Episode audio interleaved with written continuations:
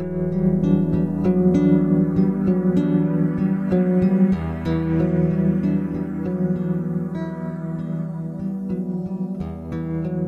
und ganz herzlich willkommen zum Podcast Grenzen am Außen und Stärke von Innen. Ich bin Caroline, ich darf dich zu dieser Folge ganz herzlich begrüßen.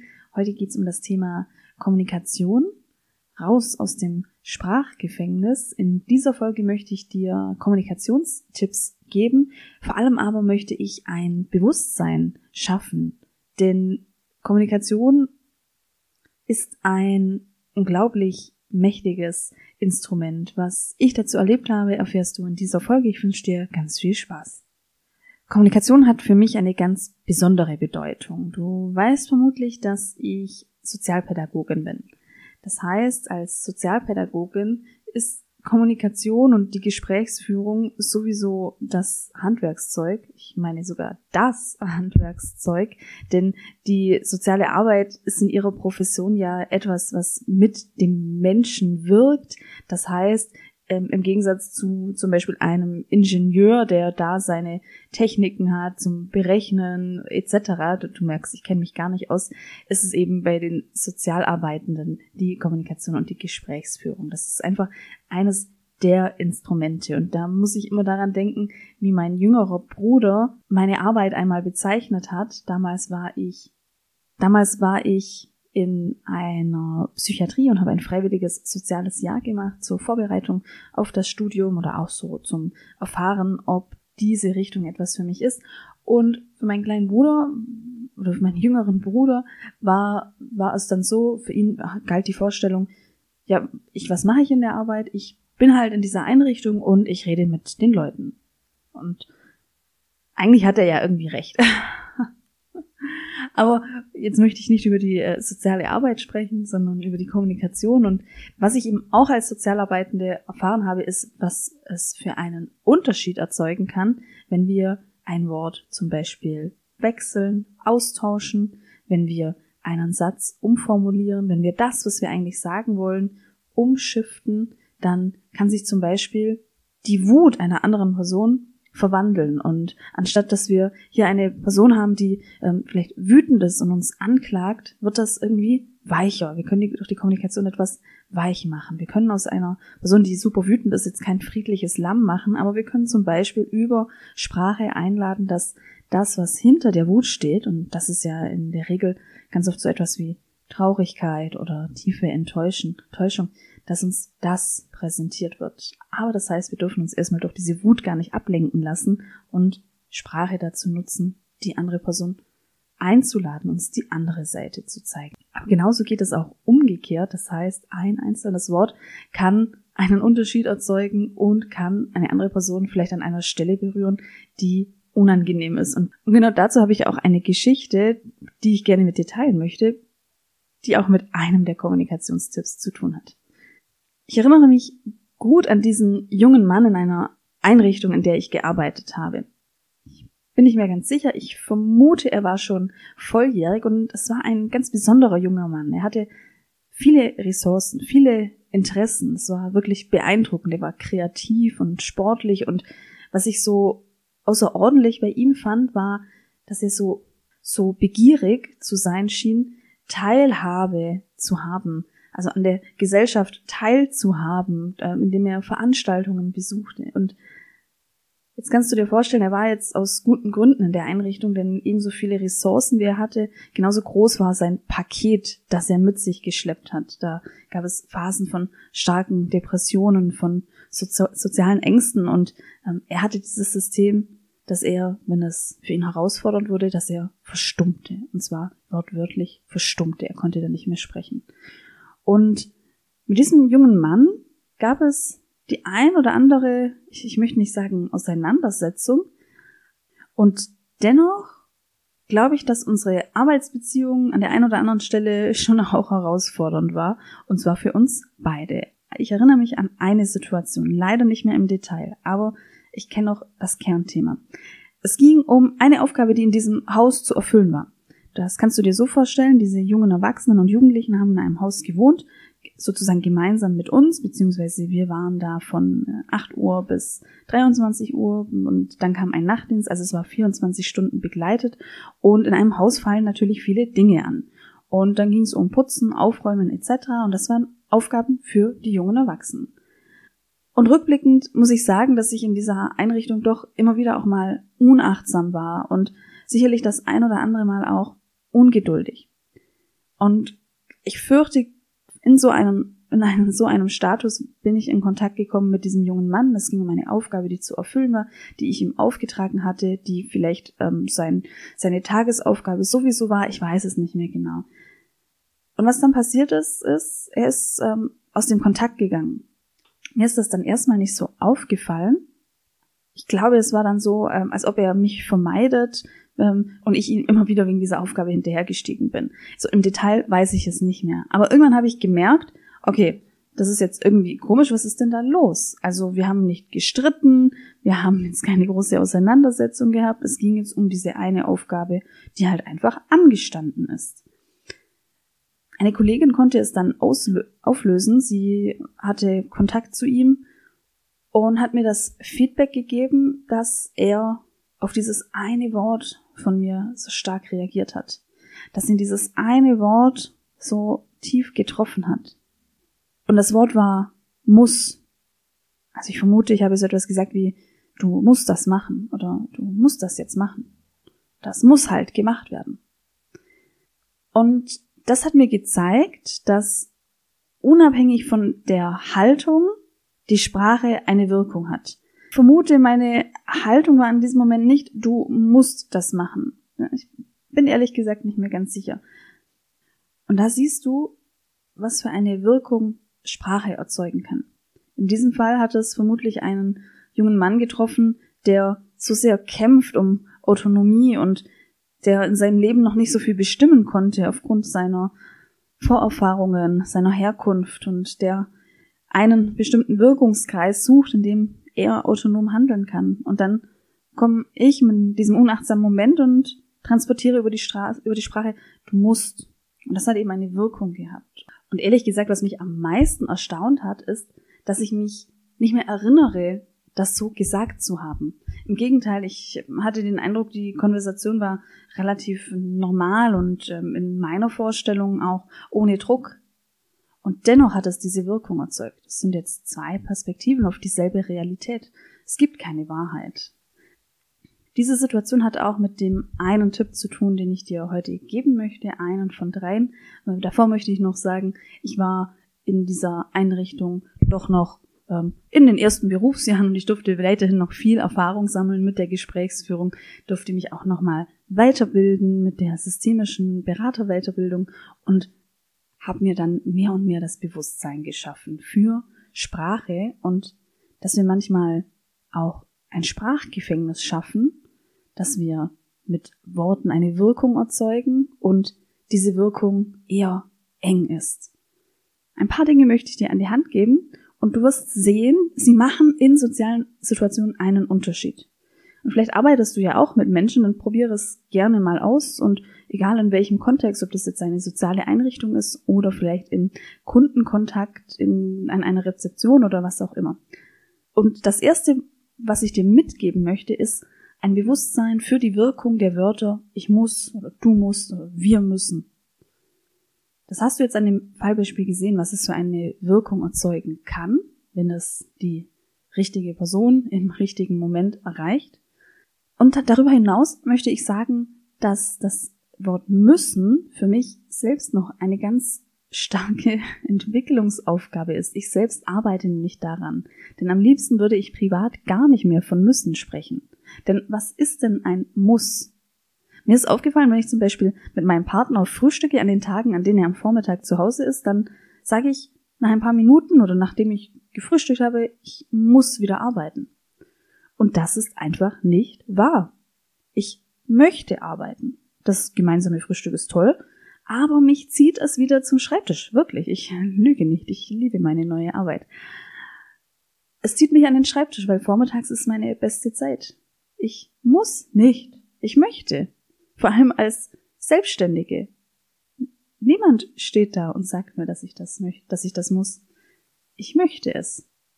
Meine Idee für dich ist, achte mal darauf, wann du im Alltag sagst, ich muss und versuche es so oft wie möglich auszutauschen mit ich möchte oder ich darf.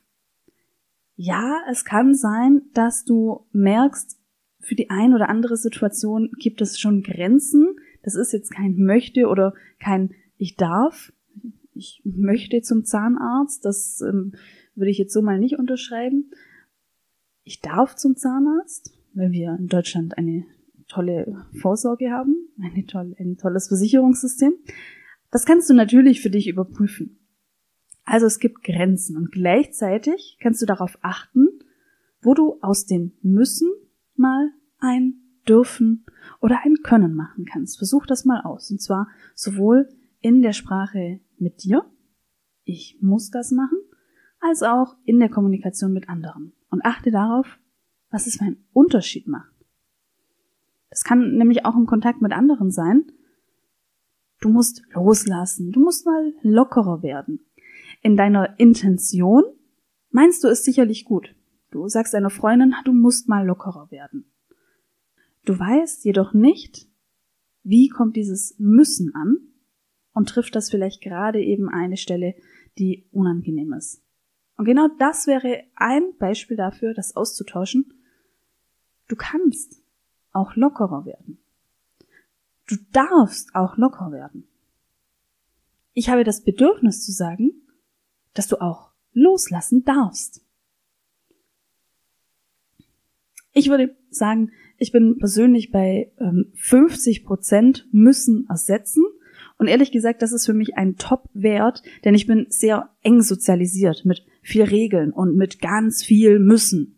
Nur wenn ich muss, dann ist es richtig. So bin ich groß geworden, so ist es irgendwie eingeprägt in mich. Das heißt jetzt, wenn ich es schaffe, in der Kommunikation und dann nach und nach eben auch in meiner Haltung, das müssen durch dürfen oder wollen zu ersetzen, dann ist das für mich schon außerordentlich. Und jetzt habe ich das auch schon vorweggenommen, Sprache erschafft Wirklichkeit. Das heißt, es macht auch einen Unterschied, wenn du in deiner Sprache darauf achtest, das müssen in ein dürfen oder in ein können zu verwandeln. Achte mal darauf. Jetzt noch ein zweiter Tipp. Auch hier darfst du wieder aus meiner Coaching-Erfahrung profitieren. Ich frage in meinen Coachings nämlich nicht, warum? Warum hast du das gemacht? Warum geht es dir so schlecht? Warum ist deine Beziehung so instabil? Das Warum ist ähnlich wie das Muss, es kann etwas erzeugen. Es kann uns in einer, an einer Stelle treffen, die dann gleich Rechtfertigungen als Reaktion produziert.